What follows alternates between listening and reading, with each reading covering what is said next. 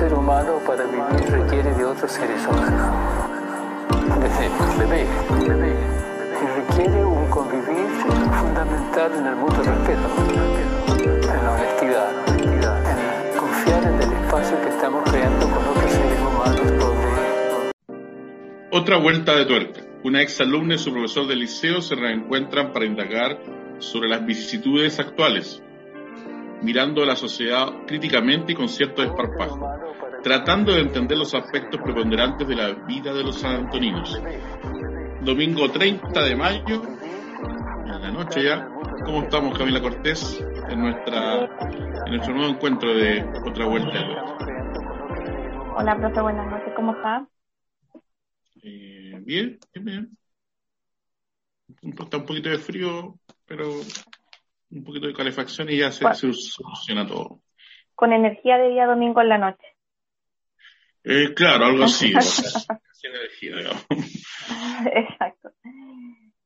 Profe, eh, ha sido una semana en, con distintos ámbitos que yo creo me parece que es relevante eh, conversar.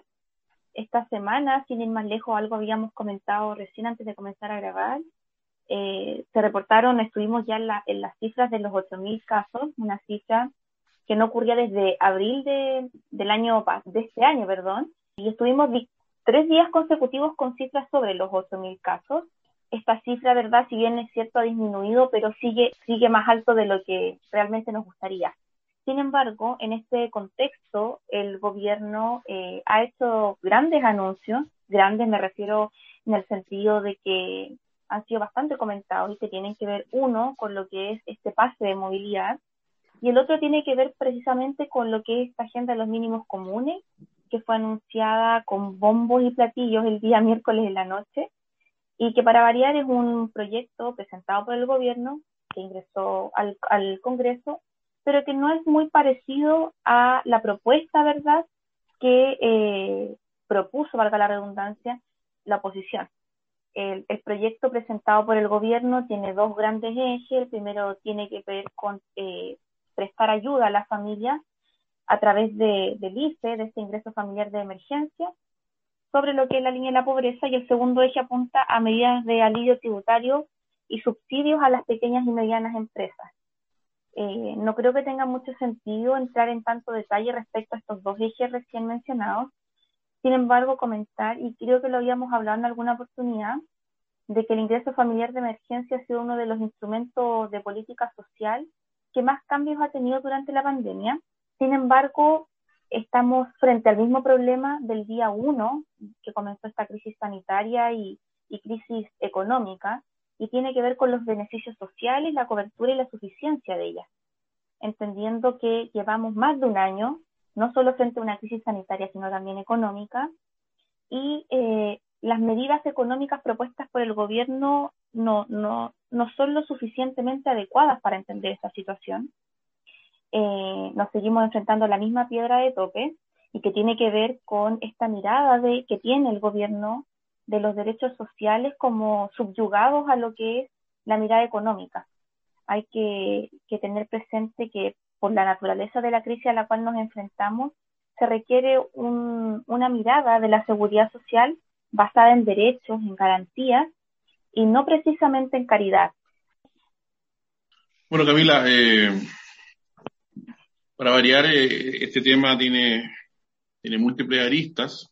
Eh, siento que en estos ya 15, 15 meses de la, de la crisis de la, de la pandemia, siento que la autoridad eh, administra el Estado, que es el gobierno, por eso hay que hablar del gobierno, o sea, nos guste o no nos guste, eh, sigue dando palos de ciego, sigue cometiendo errores garrafales, errores que ya no son comunicacionales. Nosotros, eh, me recuerdo que hace meses atrás hablábamos a veces de los errores comunicacionales del gobierno, pero hoy día ya no son errores de ese tipo, sino en el fondo lo que está sucediendo es que eh, están tomando decisiones que apuntan hacia eh, recuperar la, economía a, toda costa y, a, todo precio. Digamos. Y, pero el problema es que el precio no es hoy día eh, eh, no sé, una hora más laboral o, o, un salario que no se puede reajustar, como en, otras situaciones críticas, sino que el costo hoy día de, de, esta recuperación económica es la vida de personas.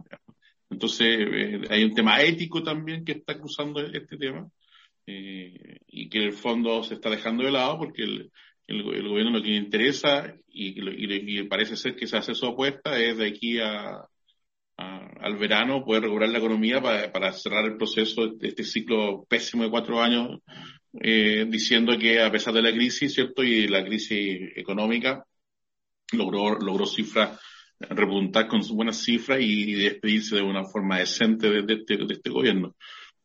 Pero el costo del camino es, muy grande. Entonces eso es lo, es lo que llama la atención. Y bueno, eh, lamentablemente bajo la, el marco constitucional actual, bajo el modelo económico actual y también bajo la, la, cultura que tenemos, o la idiosincrasia que se ha ido formando en este Chile neoliberal, eh, también está este tema de que no hay, eh, no hay una mirada realmente social de, lo, de las problemáticas que está viviendo, eh, eh, ya no son cientos de miles, ya estamos hablando de algunos millones de chilenos que, que han vivido lo peor de lo peor con estas crisis. Entonces, eh, el Estado sigue siendo insuficiente en su accionar para, para poder solucionar estos problemas. Eh, como tú dices, hay un juego aquí de cifras, ¿no es cierto?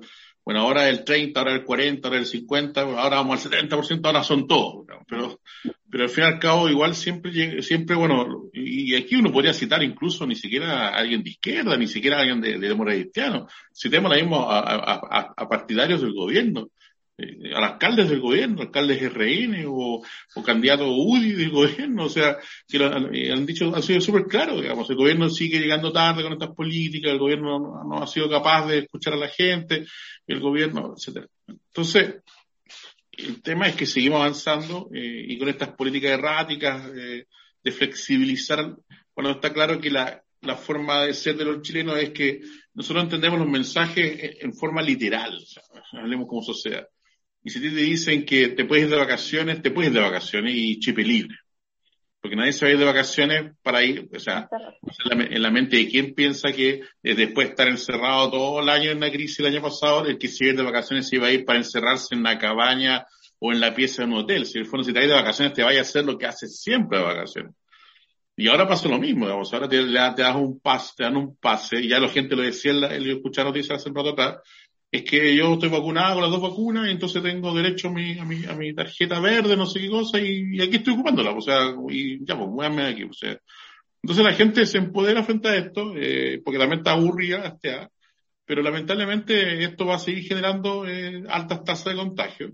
Estamos entrando al mes de junio, eh, está claro que la segunda ola fue mucho más fuerte que la primera ola del año pasado, y no voy a hacer que venga una tercera ola antes del verano o en el pleno verano y que sea peor de lo que de esta segunda ola. Entonces, yo creo que se está haciendo todo mal en ese sentido. El Colegio Médico hace unos minutos atrás eh, se, retiró de la mesa social de COVID-19, por, obviamente por estos temas, digamos, y porque el gobierno se hace ciego, sordo y mudo con respecto a esto. Eh, y por otro lado, ¿no es cierto?, todo el tema del paquete socioeconómico que que en el fondo fue un salvavidas que le tiró la oposición a la presidenta del Senado al gobierno. El gobierno tampoco escucha porque después propone lo que ellos quieren proponer, ¿no? Y en el Congreso obviamente tiene bien todo el, el, el, el de ajuste, ¿no es cierto?, para poder tratar de mejorar la oferta del gobierno. Entonces, eh, al final no, no hay semana en que no tengamos que estar eh, criticando y cuestionando algunas medidas, algunas salidas de contexto o algunas decisiones que eh, en estas materias que al fin y al cabo eh, uno siente que, eh, que la cosa está mal, digamos, que no va bien encaminada. y no somos los únicos críticos en esto, digamos, o sea, hoy día uno puede leer en, los medios de comunicación, ¿no es cierto? uno puede escuchar a políticos de, ya de todos los signos, ya, y todo el mundo se está quejando con el manejo que ha tenido el gobierno de la crisis pandémica. Ese, es cierto, esto es una crisis inédita y nadie está preparado y todo lo que tú quieras pero yo creo que el, manejo ha sido en Chile muy malo, ha sido muy malo, siendo que Chile tiene condiciones eh, podríamos decir, no óptimas, pero tiene mejores condiciones, al igual que Uruguay, por ejemplo, son países que tienen poca población, que es mucho más fácil tomar ciertas políticas, que se podría haber trabajado mejor la trazabilidad, que podían haberse tomado ciertas decisiones en su momento, eh, como el cierre del aeropuerto, el, hay, hay varias decisiones que eran como radicales, pero al principio, para, obviamente, para evitar que ingresase tan masivamente el virus. Y después, ¿cierto? Eh, en el tema de la vacunación es más, más rápido más fácil, si, si, son, si eres menos es más fácil, ¿cierto? Que si son, si son cientos de millones. Pero aún así, a pesar de, de, esas características, yo siento que el gobierno lo ha hecho pésimo, lo ha hecho muy mal. Eh, y ya el, y, el desgaste del ministro de Salud ya es intolerable. Eh, yo creo que, igual la oposición no se le ha ido encima porque en el fondo, eh, en el fondo también hay, hay como una hay una sensación de que si descabeza el Ministerio de Salud, quizás qué va a pasar. Eh, la pobre subsecretaria de ASA ya no, sabe, no sé qué cara va a poner, ¿cierto?, para dar de, de, salir airosa de, de, cada uno de esas, eh, de esas presentaciones de información, de los datos, que ya es una tortura para ellos. Y, y todo mal, pues ese es el problema, todo mal. Digamos. Entonces, y otro lado el otro ministro, el, de Economía, que era a toda costa, el de Hacienda y Economía, que era a toda costa que se reactive la economía, da lo mismo, ¿no es cierto? Está en contra de las cuarentenas, cuestionando al mismo ministro de Salud. El ministro de Educación está amenazando con la subvención escolar a, a, a, al sistema municipal si es que no vuelve a clase apenas termine la vacación de invierno. Entonces, y está arriesgando acusación constitucional, lo estamos diciendo hoy día, el 30 de mayo, por si acaso, porque eso va para allá. Entonces, el escenario que se está armando eh, es bastante complejo y, y, está claro que vamos a tener unos meses que van a ser muy, muy eh, difíciles del manejo de la pandemia porque se va a sumar la influenza, el frío, porque si no llueve va a haber un frío horrible y el frío trae de por sí, ¿no es cierto?, el aumento de la gripe, el resfrío, todas estas cosas y la influenza, a pesar de que haya, se hayan vacunado los, los grupos de, de, alto riesgo. Yo lo veo bastante complejo el escenario. Eh, muy complejo. Y lo peor de todo es que llevamos ya mucho tiempo en la misma situación, donde eh, estamos esperando la solución de quién en el fondo es el problema y que tiene que ver con el gobierno. Entonces, eh, en el marco de lo que fue esta semana también, tener presente que desde el año 1999, cada último domingo de mayo se celebra el Día del Patrimonio Cultural de Chile, eh, es una fecha que con, el paso de los años ha tomado una inesperada audiencia, porque el repertorio patrimonial de nuestro país, por lo general, eh, se ofrece a una élite política y económica, quizás más conservadora, ¿verdad?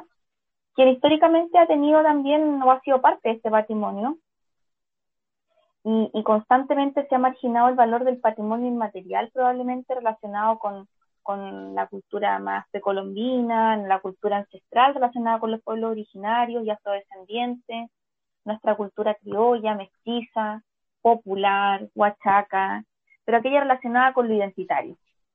Eh, en el contexto de pandemia, como lo estábamos hablando recién, tenemos un Día del Patrimonio con con actividades que conectan a la ciudadanía y al patrimonio a través de lo digital.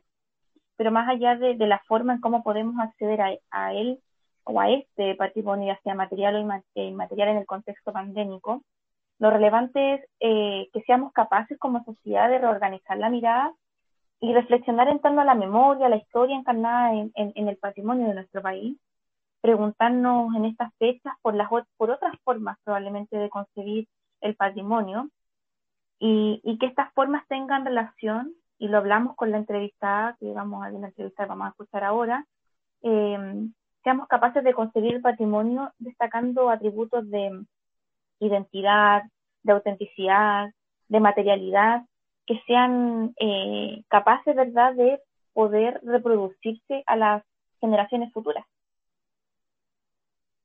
Bueno, el patrimonio tiene que ver con memoria, y la preservación de la memoria es fundamental para que una sociedad tenga, como tú dices, una identidad cultural eh, que, permita eh, que sus habitantes eh, de alguna forma estén dentro de un contexto, ¿no es cierto?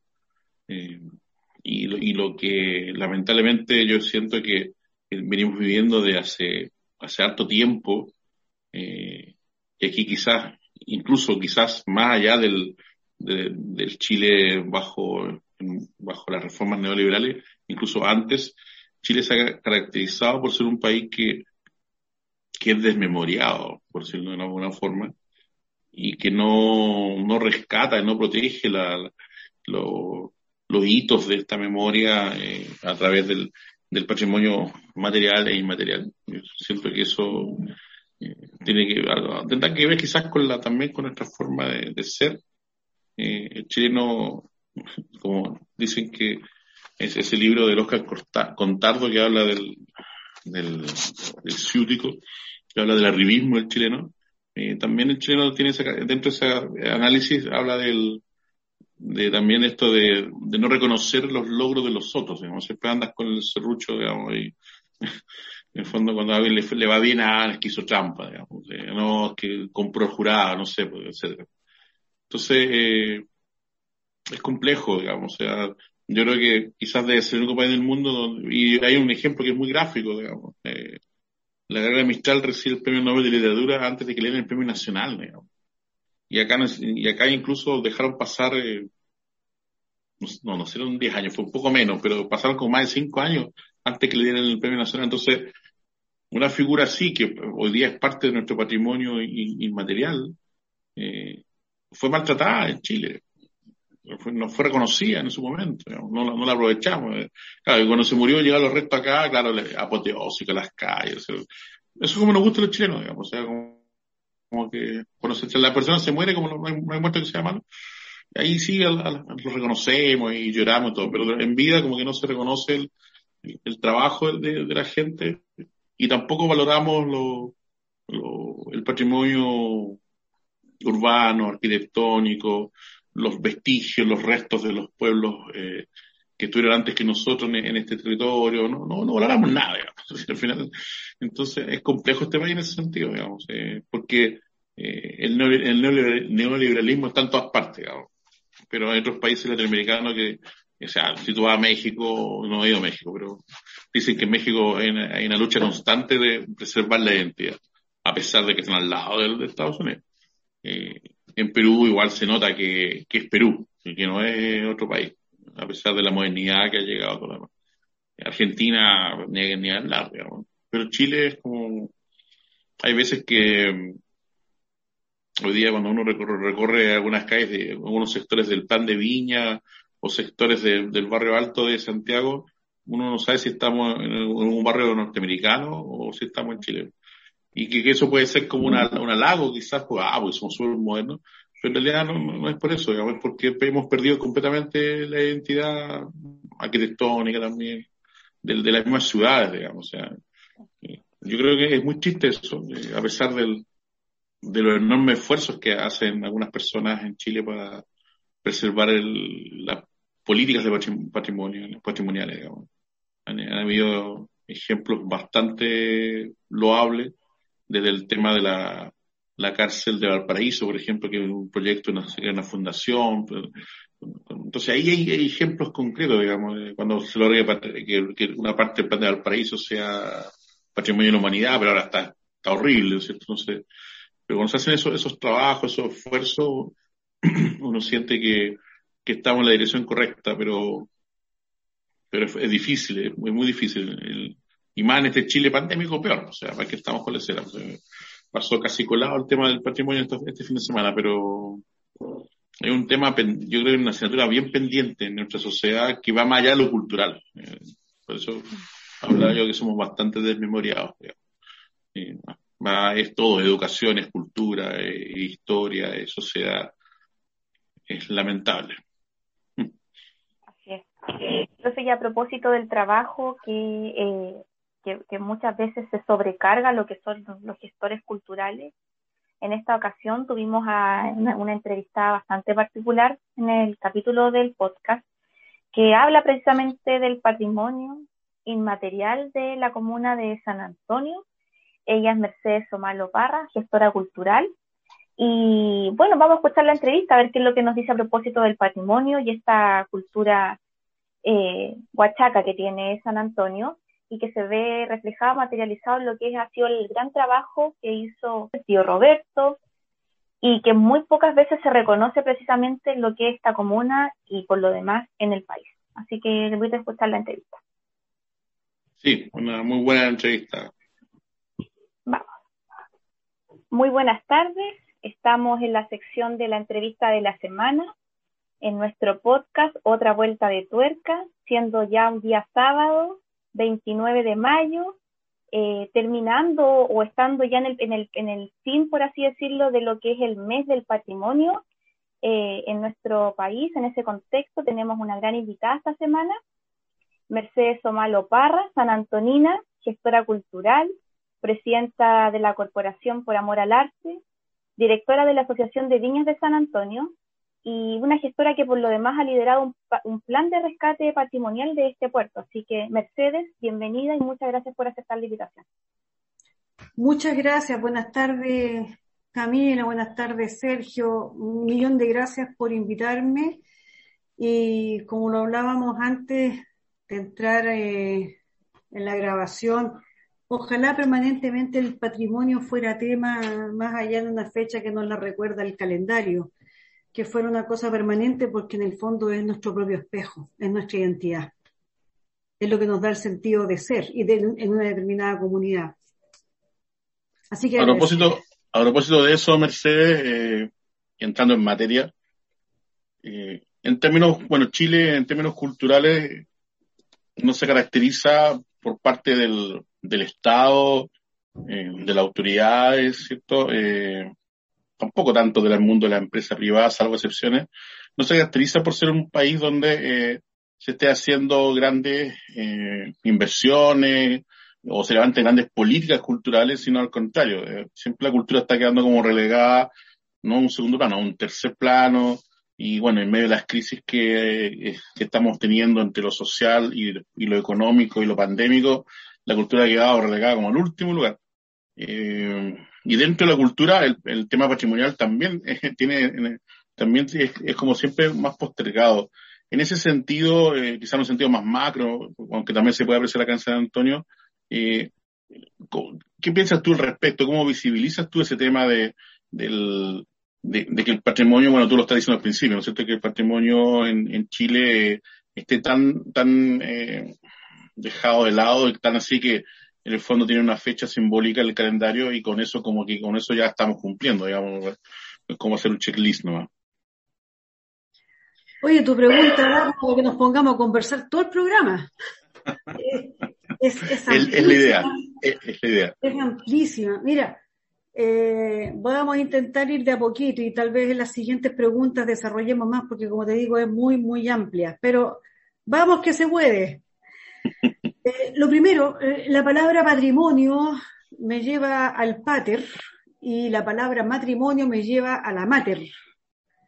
Y una es matrimonio y la otra es patrimonio. Entonces, eh, lo femenino, el campo de la mujer está en hacer familia y patrimonio. O sea, ¿te has fijado cuando nos dicen cuál es su patrimonio? Nadie te pregunta por cultura. Todo el mundo está preguntando cuántas lucas, cuántos bienes.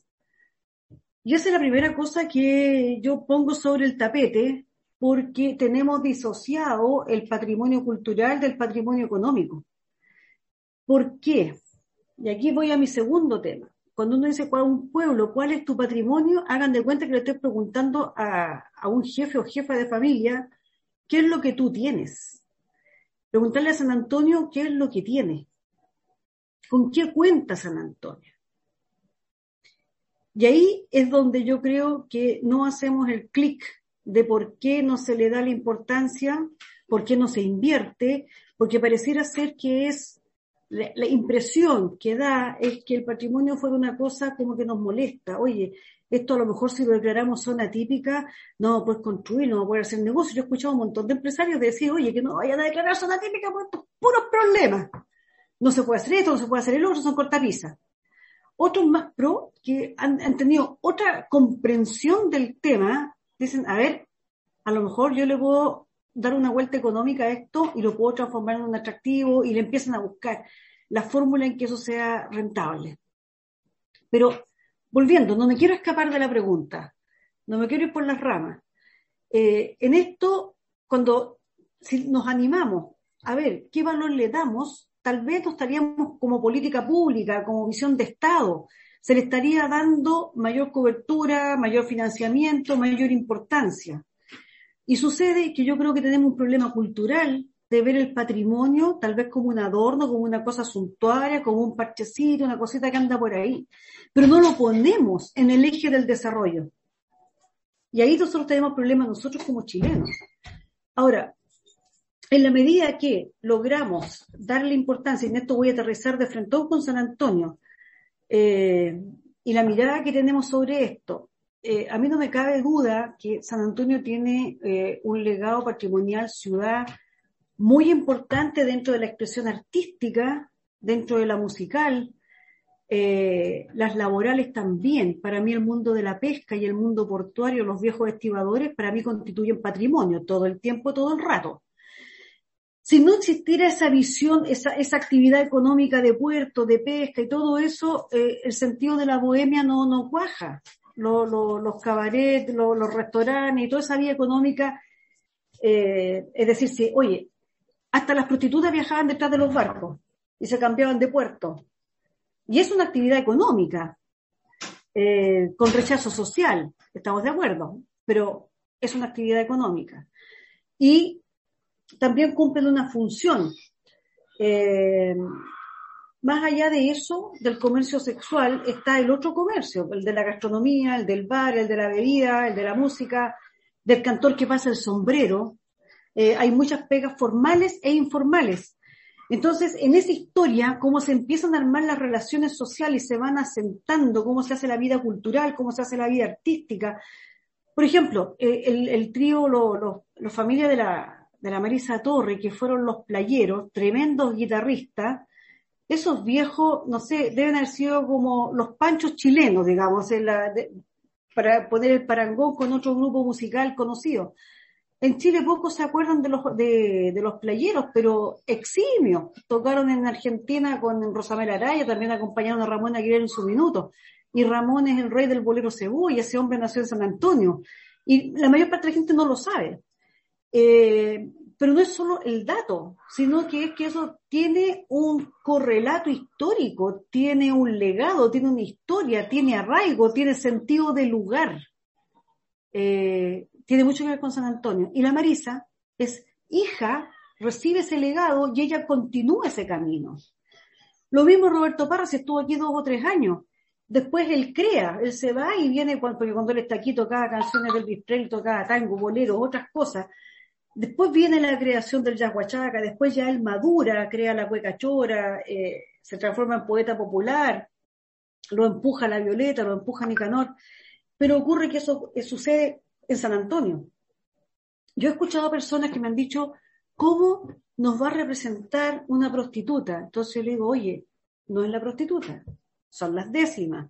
Es el verso popular, en un lugar eh, que es rechazado socialmente, se transforma en una historia de arte, porque si ese es el argumento, tendríamos que rechazar la traviata, tendríamos que rechazar eh, todo, todo, el mundo prostibulario en las grandes obras clásicas, digamos, del mundo. O sea, no es Teba. ¿Qué pasaría ¿cómo se llama? Toulouse-Lautrec, el gran pintor francés que pintaba eh, el molino rojo, las mujeres del cancán, que a todo esto bailaban sin calzones, que era la gracia cuando levantaban las piernas.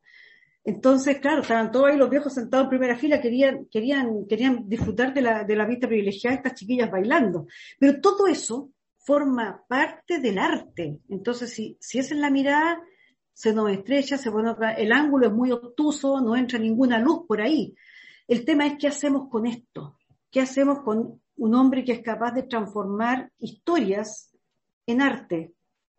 Eh, no sé, a lo mejor a mí me impresiona, por ejemplo, no sé, eh, creo que es de Van Gogh, el, cuadro Los zapatos campesinos. Uno nos mira así como el bototo eh, pobre, ajado, pero si lo empiezas a mirar, claro, esos zapatos anduvieron por el barro, tienen historias de lluvia, tienen historias de campo, tienen historias de esfuerzo. Eh, es la lectura y la riqueza que le vamos dando a un legado. Y por ahí yo creo que está la respuesta, Sergio, a lo que tú planteas. Yo no, no aspiro a que existan políticas de Estado mientras la ciudadanía no tenga el espesor cultural de leerse, de entenderse, reflejarse y explicarse como existencia en un contexto. No da lo mismo nacer en Santiago que nacer en San Antonio, no es lo mismo. No es lo mismo el lugar en que uno nace, en el lugar en que uno se forma. No da lo mismo. Tenemos, eh, eh, tenemos un, cierto aroma, tenemos un cierto sabor, tenemos un, oído que se forma. Eh, le debe pasar hasta la gente que a mí no me inquieta dormir escuchando el mar. Pero hay gente que se pone nerviosa, los que, los que han nacido al interior, vienen a la costa y, dicen, y, están diciendo, no pude dormir con el ruido del mar. Y para uno es música, porque nos dormimos desde que llegamos a este mundo escuchando el mar. El paisaje, lo telúrico, el paisaje cultural, el paisaje económico. El paisaje económico es determinante, es patrimonio. Entonces, ¿qué es lo que tenemos? Este legado. ¿Qué hacemos con eso? ¿Cómo tenemos esta, este legado patrimonial que se transforme en una máquina realmente la máquina patrimonial en una máquina de ficción. ¿Cómo ficcionamos con este legado? Recién estaba acá un amigo y me decía, oye, ¿qué crees tú que tendríamos que hacer con esto? Y le digo, mira, ¿ves esta imagen de, la negra Esther, que es el cuadro que tengo atrás a todo esto? ¿eh? En la maqueta de la obra que se hizo en San Antonio. Eh, le dije, mira, cuando ella levanta el brazo, abajo hay una virgen que funcionaba como una animita. Y esa nimita era la que se encargaban las chiquillas para que les fuera bien todos los días. Entonces decía, ¿cómo jugamos con esa memoria popular? Le decía, ¿hay algo más chileno que las animitas? Eh, sí, hay varias cosas que son chilenas, pero esa es una de las grandes cosas muy chilenas. Las animitas son tremendamente poderosas como un signo de identidad, es una seña muy potente, además de religiosidad popular. Eh, y ahí tenemos, o sea, podría seguir, ¿ah? eh, el checo. El checo es un imaginario reinventado a partir de. Se cuenta una historia y después vienen todas las cosas que le aporta Nicanor, las que aporta Roberto, las que aportan los, los viejos jubilados que son de la mesa redonda, eh, los viejos cracks están ahí, que alguna vez formaron un club de fútbol, el fútbol de barrio, esa es otra matriz patrimonial tremenda. Bueno, no me quiero seguir alargando. Yo creo que la respuesta es que si la ciudadanía es consciente de su patrimonio, que es lo que tenemos, no solo en términos materiales, sino que en términos de lo intangible a que responda nuestra cultura, evidentemente que las leyes van a cambiar, porque va a venir eh, esta, puesta en valor que la tiene que poner la ciudadanía. Si la cultura y el patrimonio, los depositarios, los soportes, es la ciudadanía, son las personas, no son las leyes. Las leyes me suenan vacías si no tienen quien las soporte quien las exhiba, eh, quien las valore y las promueva. Mercedes, dice que sí el profe. Mercedes, a propósito de soportes ciudadanos, de leyes, ¿verdad? Del reconocimiento del patrimonio inmaterial, el patrimonio cultural de una ciudad, cuéntanos un poco eh, a propósito de este proyecto de ley que se aprobó en la sala de la Cámara de Diputados que declara el día 29 de junio como eh, de junio de cada año, por supuesto, como el día de Roberto Parra.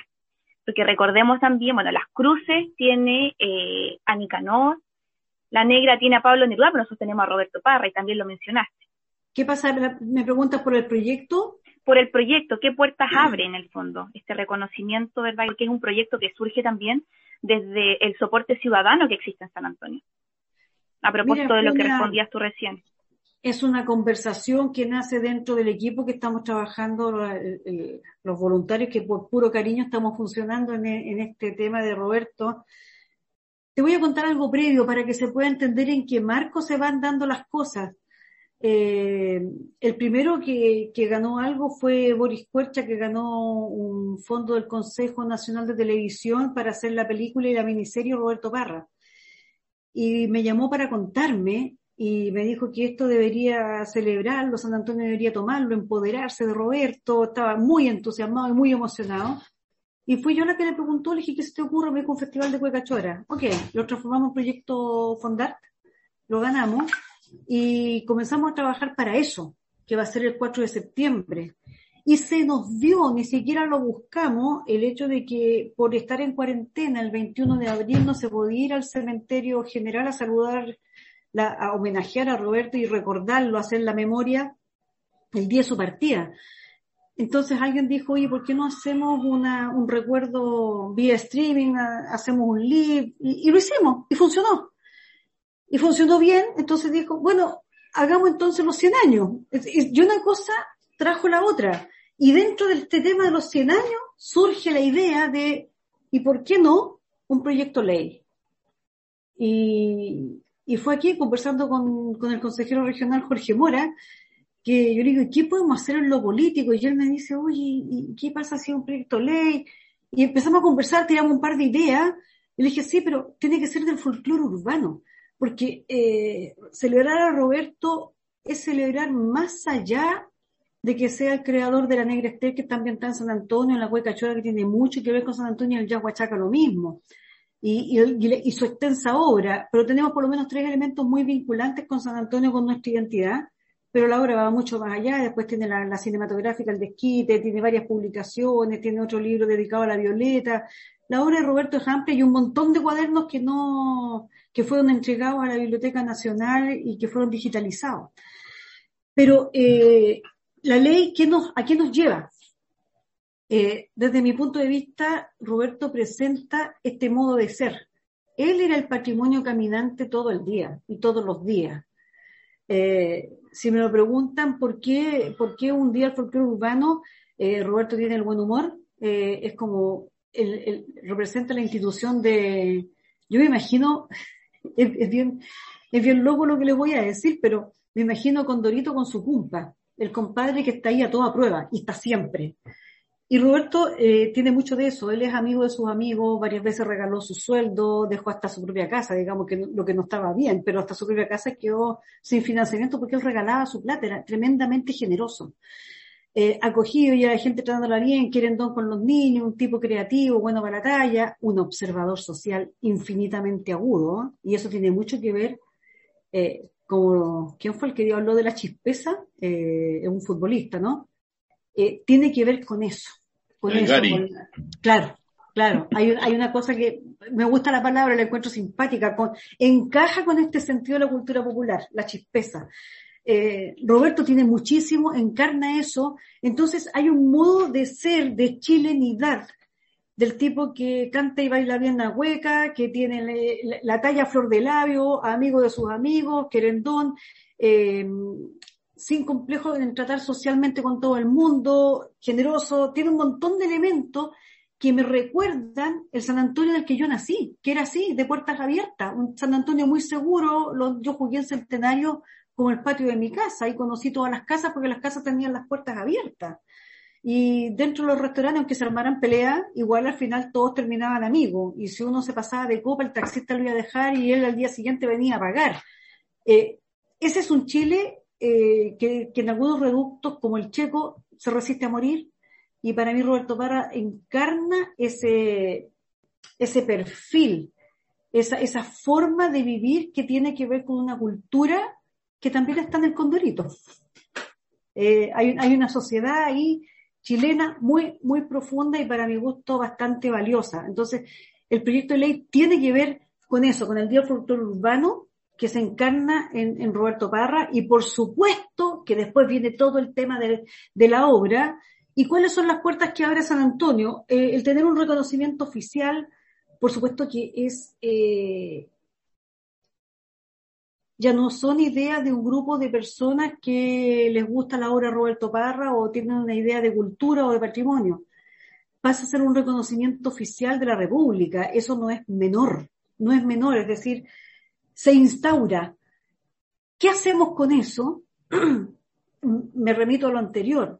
Si tenemos un reconocimiento oficial, yo creo que San Antonio tiene una oportunidad gigantesca de desarrollar las industrias creativas, lo que se llaman hoy día las economías naranjas, eh, territorio poético, eh, eh, algunos lo nombraron territorio litoral de los poetas, no me gusta el de los poetas, prefiero el de la poesía, porque la poesía de sentido griego de poiesis es creación, o sea, estamos invitados a crear.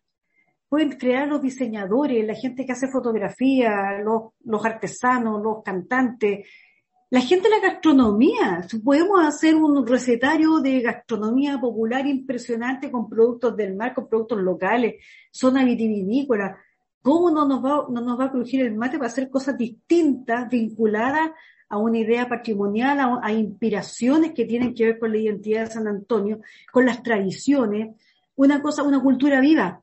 Esto no es emulemos siempre el pasado y queramos traerlo para acá, no, siempre va a ser una inspiración. Y yo creo que las puertas que abre es eso, es encontrar eh, una olla, se destapa una olla que tiene unos aromas impresionantes y que nos van a invitar a crear los recetarios más variados. Estoy en la metáfora de la cocina, digamos, pero, pero eso es.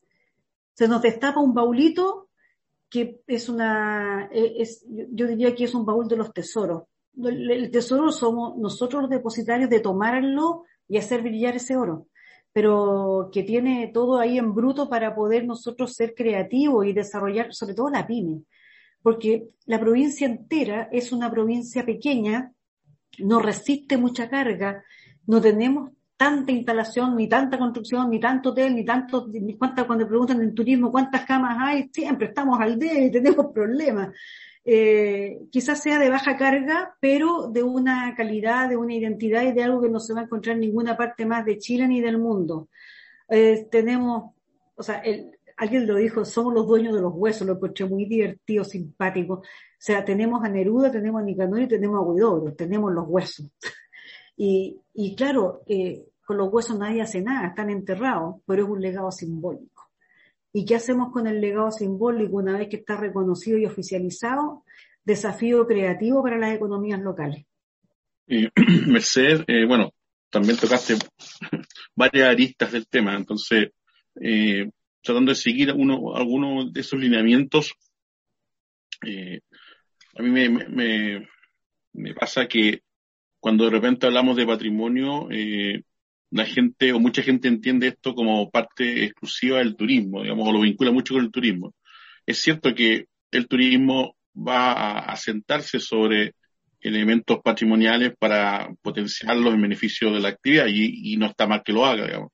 Pero yo siento que todavía nosotros como sociedad, eh, todavía eh, se, se, cree que lo patrimonial se confunde como si fuera el sinónimo de lo, de lo turístico cuando son cosas distintas que se pueden complementar y, en buena hora, digamos.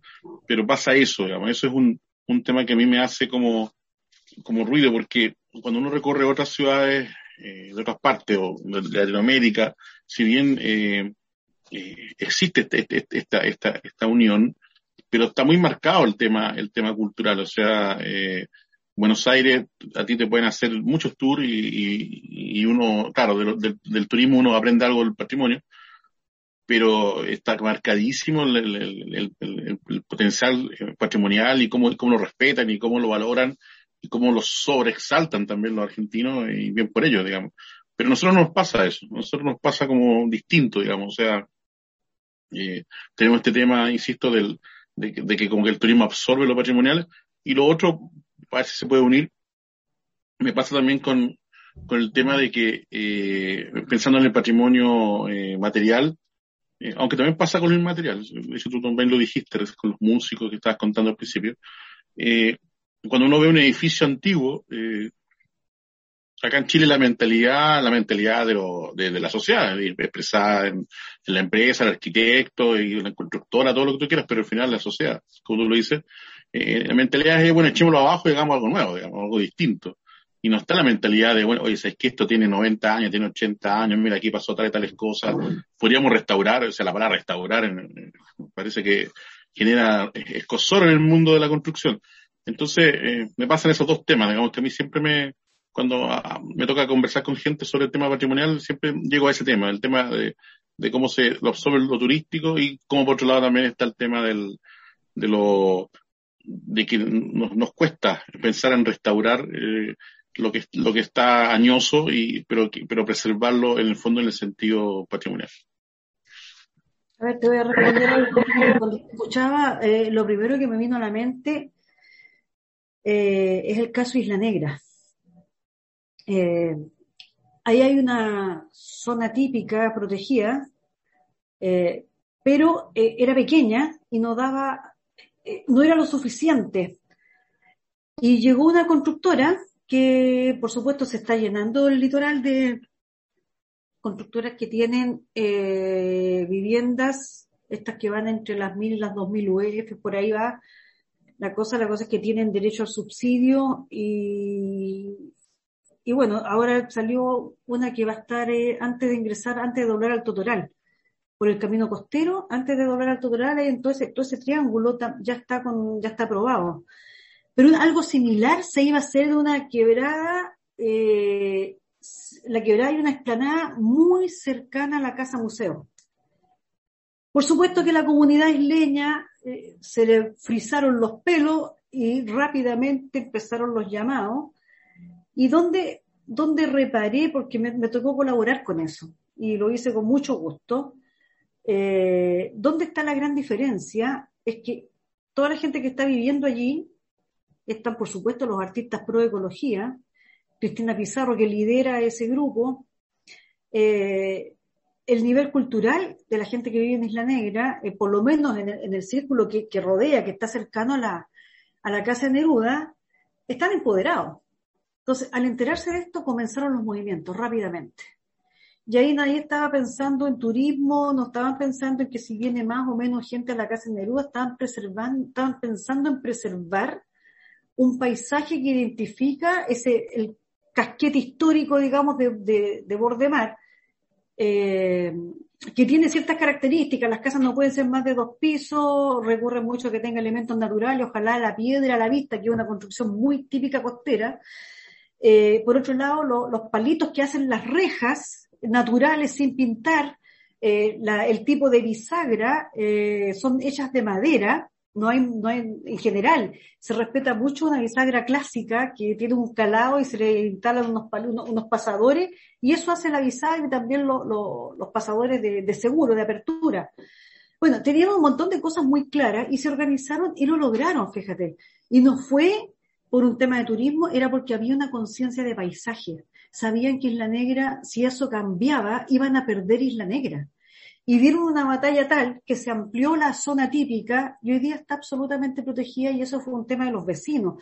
Ahí no, no intervino, no estaba ni, ni la clase política, ni el alcalde. No, fue una cuestión ciudadana, se pusieron de acuerdo y lo lograron. Entonces, vuelvo al punto anterior va a depender muchísimo, muchísimo de la conciencia que la ciudadanía tenga de su patrimonio y si lo queremos o no lo queremos, porque a lo mejor si no lo queremos, no lo queremos nomás, y, y me imagino que habrá otra cosa, pero lo que yo sí sé es que cuando desconocemos nuestro pasado, como, como que nos transformamos culturalmente en una especie de parias, y terminamos eh, mirando hacia afuera y colocándonos la identidad de cualquiera, y eso a la larga nos pasa la factura, y la factura es alta, es muy, muy alta.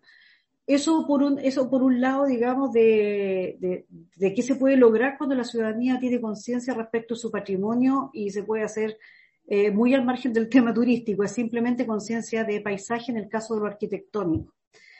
Eh, por otro lado, claro que se confunde mucho el tema de patrimonio con turismo, porque es lo que Chile vende, sobre todo en patrimonio de naturaleza.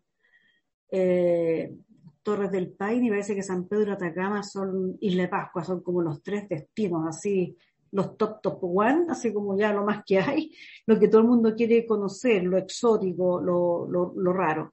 Y eso, claro, eh, se sustenta por un tema, y es lógico que se vincule porque de eso viven, de eso, de eso se sustentan. Eh, hay, un, hay un vínculo estrecho, pero no son lo mismo. Eh, me voy a vincular con lo anterior eh, ese es, una, es, una, es un instrumento que es válido, está muy bien eh, vincular patrimonio y turismo y hacer la oferta patrimonial, eh, me parece bien.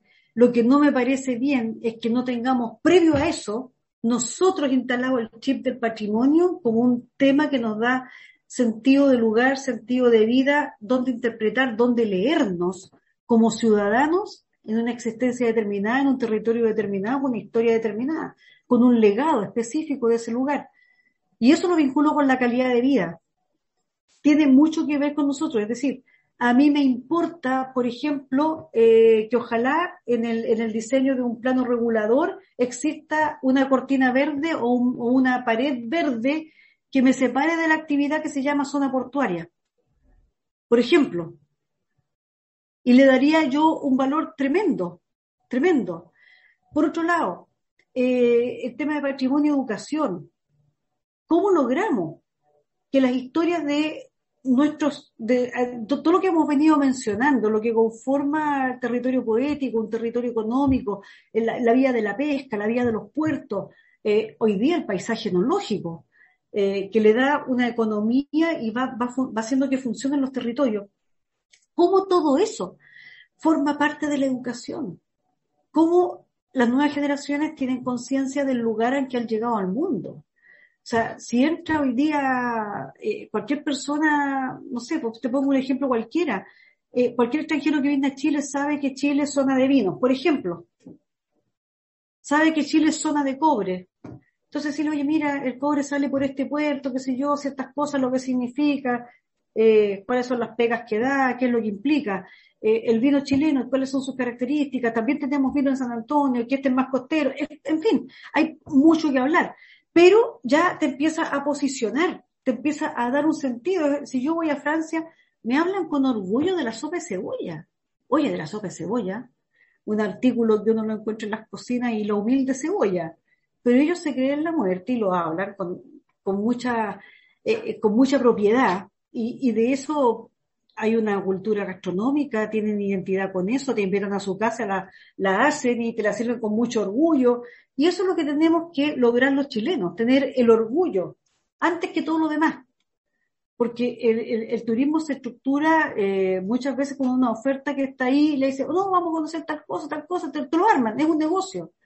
Pero distinto es que cualquier ciudadano, tú pusiste el caso de los argentinos, un ciudadano de a pie, en Argentina, que tú le preguntes cualquier cosa, es capaz de ir a dejarte una vez. Yo pregunté, oye, ¿dónde hacen las chombas de cachemira? Casi me fueron a dejar a la fábrica. Son tremendamente amables, saben dónde está todo, saben lo que hay, lo que existe, lo que no existe, quién está a cargo, e, en fin, saben dónde están parados bien y están eh, arraigo, arraigo. Creo que esa es la, esa es la, esa es la palabra, dónde yo tengo mis raíces. Eso es. Entonces, claro, eh, si no tenemos eso, la debilidad es nuestra. Yo me, creo que tenemos que hacernos cargo de que patrimonio es cultura educación. Previo a, toda la, a, a todo el uso que podemos hacer, que me parece muy legítimo, pero lo primero es nuestro arraigo, de dónde nace. Porque si no es como un parchecito.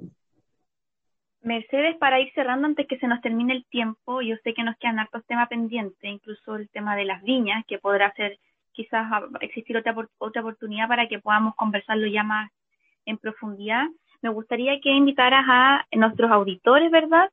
A, a, la fiesta cultural que vamos a tener probablemente ya en un, en un mes más, que tiene que ver con el Festival de la Cueca Chora a propósito del centenario de Roberto Parra y cómo se ha afectado quizá a propósito de lo que es la pandemia y esta, este retroceso que hemos tenido como, como comuna en el plan paso a paso. eh, desde ya, por supuesto, y, y, muchas gracias Camila por permitirme invitar a la, comunidad de Radio Escuchas ahí, a todos los auditores, eh, para compartirles esta festividad. Mira, eh, el 29 de junio, lo más probable, nos estamos preparando para eso, nos hemos ido a cuarentena, eh, no lo esperábamos. Sabíamos que las cifras venían malitas, pero teníamos la esperanza que pudiéramos haber hecho, aunque hubiera sido reducido, una actividad presencial. Eh, los indicadores de hoy nos dicen que nos tenemos que preparar para una cosa vía streaming y desde ya invitarlo a que nos sigan en eh, Cuecachora Roberto Parra en Facebook y en Instagram y por ahí vamos a transmitir ese día 29. Yo creo que van a ser tres horas de transmisión. Eh, la música, eh, la comida, la olla popular, el cucharón de Roberto, hay, hay varios hay varios segmentos que dan con la personalidad de Roberto, porque es un hombre bastante integral, con, es un tipo polivalente, entonces vamos, vamos a intentar estar presente en todos esos lados de Roberto. Y en la misma, en la página web tioroberto.cl están las bases para el Festival de Huecachora que se reciben hasta mediados de agosto. Y el festival en sí va a ser el día 4 de septiembre y esperamos que ahí, aunque sea sin público, poder hacerlo presencial. Nos daría muchísima pena tener que hacerlo vía streaming, pero vamos a tener las dos actividades y como sea, vamos a estar en pie y estamos orgullosísimos como equipo de poder transmitir para Chile y para el mundo, para todas partes, desde San Antonio, eh, los 100 años de Roberto Parra y, este primer festival de Huecachora. Y aprovecho de agradecerle, Sergio, Camila, eh, se me hizo sal y agua el tiempo, nos fuimos. Así que tremendamente agradecida No, a ti, Mercedes, por aceptar la invitación. Ya tendríamos la oportunidad de hablar de otra pasión de multitudes, que no es el fútbol, es el vino. Así que vamos a tener ahí harto tema. Así que muchas, muchas gracias por aceptar la invitación, por hacernos parte, por supuesto, de todas las ganas que le pones al tema del rescate del patrimonio cultural en esta comuna, comuna que es más que una comuna puerto. Así que muchas, muchas gracias. Gracias a ti, un gusto. Bueno, Mercedes, gracias por, por, participar y por estar con nosotros. Eh, bueno, quedaron varios temas ahí, ¿cierto?, que han dando vueltas eh, a partir de la conversación contigo y, y, bueno, la reflexión que uno hace posterior y, ojalá que nos podamos reencontrar en, en, algunas de estas actividades que mencionas y en otras actividades propias de la comuna. Feliz, Sergio, un placer conocerte. Igualmente, Mercedes. Eh, bastante optimista y, y súper eh, con energía pro y positiva de nuestra entrevista, Mercedes. Eh, da gusto cuando vemos, en este caso, una, mujer enfocada en, en, una tarea titánica, a pesar de, que de repente uno tiene miradas que son como, no negativas, pero que son un poco poco duras, digamos, producto de lo que, estamos apreciando como sociedad con respecto a todo lo que tiene que ver con lo patrimonial en el sentido amplio. Pero ella tiene una, mirada bastante interesante y, creo que vale la pena estar informándonos de lo que se viene, lo, lo que ya está, la, avisando eh, con respecto al centenario de, de Roberto Parra y las actividades que se van a hacer acá en San Antonio sea virtual, lo más probable, ¿cierto? Pero apoyar eso. Yo creo que es interesante la, la propuesta y por, por, otro lado también me, muy vital, mucha vitalidad ahí de nuestra entrevista. Así que, dado que ha sido una semana con, demasiadas noticias como no positivas y con muchas cosas sin sentido, por decirlo así, y más encima un, una conmemoración patrimonial que pierde toda la gracia cuando no puedes ir al, al, al lugar, al museo, en los museos abiertos en las noches, una cosa fantástica, no se, puede, se, estaba haciendo en los años anteriores. Eh, a pesar de todo eso, de todo ese escenario, eh, yo me quedo con lo positivo que es la energía vital que emana de, de, de Mercedes, nuestra entrevistada de hoy. Pero sí, yo también me quedo con eh, la conversación que tuvimos con Mercedes, el amplio conocimiento que tiene Mercedes de lo que refiere al patrimonio material e inmaterial de la comuna y particularmente el gran trabajo que ha realizado Mercedes lo que refiere a la obra de, Roberto Parra. Quedarme con las palabras de Mercedes, de la importancia que tiene también en este trabajo del patrimonio, de las culturas, de las artes, el trabajo colaborativo. ¿En qué sentido? De que no solo depende obviamente el trabajo que muchas veces eh, no es reconocido el trabajo de los gestores culturales, de los artistas, de los artesanos. Eh, creo que es fundamental, como dice Mercedes, este trabajo colaborativo en el sentido de establecer alianzas público-privadas, donde la importancia y también la relevancia que tienen los actores eh, de los gobiernos locales es trascendental. Y es trascendental en la medida en que también es fundamental que se reconozcan como parte de un, de un territorio. Yo creo que ese es un desafío gigante que tenemos como comuna, ¿verdad? Y como provincia.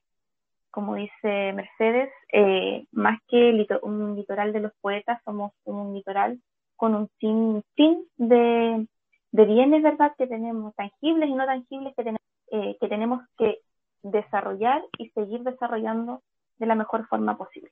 Sí, súper. Nos vemos entonces, profe, la próxima semana.